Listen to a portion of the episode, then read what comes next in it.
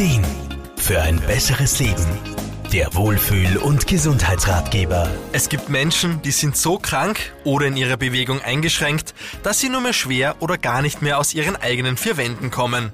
Gerade sie benötigen aber auch ärztliche und therapeutische Betreuung. Ganzheitlicher Physiotherapeut Wolfgang Brunner-Frumann. Solche Menschen sind meistens auf Hausbesuche angewiesen und das betrifft gar nicht mal so wenige.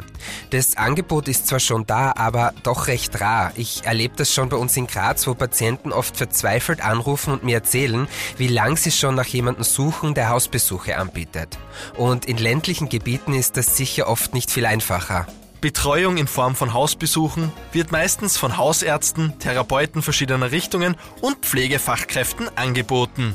Dreh- und Angelpunkt sind meistens Ärzte, die entsprechende Maßnahmen verordnen. Es gibt aber auch noch andere Berufsgruppen, zum Beispiel Sozialarbeiter, Psychologen und Seelsorger.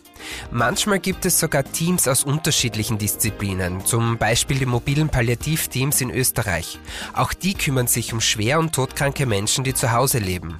Physiotherapie in Form eines Hausbesuchs unterscheidet sich zwar von einem Besuch in einer Praxis, im Grunde werden aber gleiche oder ähnliche Angebote gesetzt, um Symptome zu lindern und Bewegungen zu erleichtern. Wolfgang Brunner-Frumann im Grunde läuft die Therapie ähnlich ab wie in der Praxis. Zuerst einmal schauen wir uns gemeinsam die Probleme an und erarbeiten zusammen Ziele und Maßnahmen, mit denen wir dann arbeiten.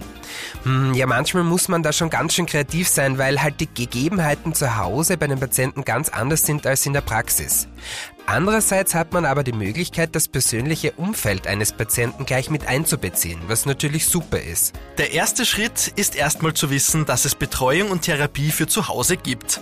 Ärzte und Sozialarbeiter unterstützen Menschen dann dabei, so ein Angebot in ihrer Umgebung zu finden. Außerdem lohnt sich auch ein Blick ins Internet oder ins Telefonbuch. Markus Kropatsch, Serviceredaktion. Der Wohlfühl- und Gesundheitsratgeber. Jede Woche neu